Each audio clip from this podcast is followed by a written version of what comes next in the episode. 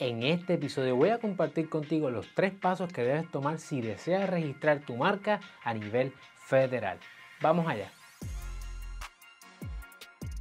Saludos familia, yo soy el licenciado Alexiomar Rodríguez, fundador de Cirlo, y mi misión es ayudarte a establecer, crecer y proteger tu negocio. Por eso en este canal encontrarás contenido semanal sobre propiedad intelectual, empresarismo y la industria de entretenimiento. Si es la primera vez que nos conocemos y estás en YouTube, asegúrate de suscribirte a este canal, darle a la campana para que no te pierdas ni un solo episodio y si nos estás escuchando en formato podcast, déjanos un review en Apple Podcast que lo vamos a leer en los próximos episodios. Uno de los activos más importantes que puede tener tu negocio, particularmente si estás en el negocio online, a lo mejor tienes una tienda e-commerce, a lo mejor eres un creador o una creadora de contenido, quizás eres un influencer, un artista e inclusive una disquera. No importando si tú estás en el internet, este episodio es para ti. Y ese activo tan importante es tu marca. De hecho, el registro de tu marca es una de las mejores inversiones que puedes hacer. Hay tres pasos que debes tomar para registrar tu marca a nivel federal. Número uno, evalúa si tu marca es protegible. En ocasiones anteriores hemos hablado que las marcas genéricas y las marcas descriptivas como regla general no son protegibles y que las marcas sugestivas, arbitrarias o imaginables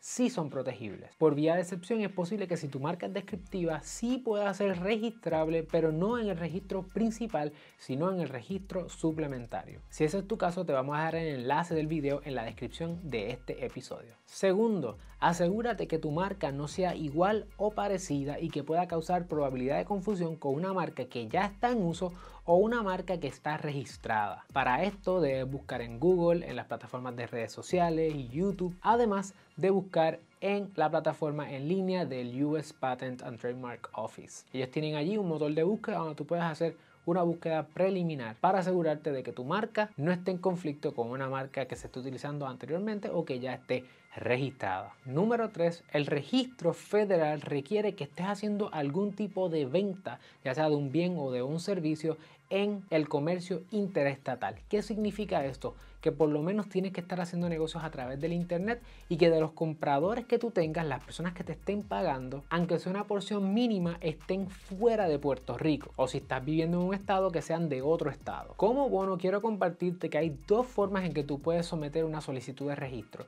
Uno es porque estás utilizando la marca en el comercio y en ese caso vas a necesitar un espécimen. De hecho, te vamos a dar también en la descripción de este episodio un video donde hablamos sobre los diferentes espécimenes. Y la segunda opción bajo la cual puedes someter tu solicitud de registro de marcas es bajo intención de uso. En ese caso, no vas a tener que presentar un espécimen, pero el proceso es un poco distinto porque va a tomar un poco más de tiempo. También te vamos a dar un episodio donde hablamos sobre este tipo de solicitud y cuáles son los requisitos que ella conlleva. Si este video añade valor a tu negocio, asegúrate de compartirlo con una persona más para que ella aprenda lo que tú aprendiste hoy.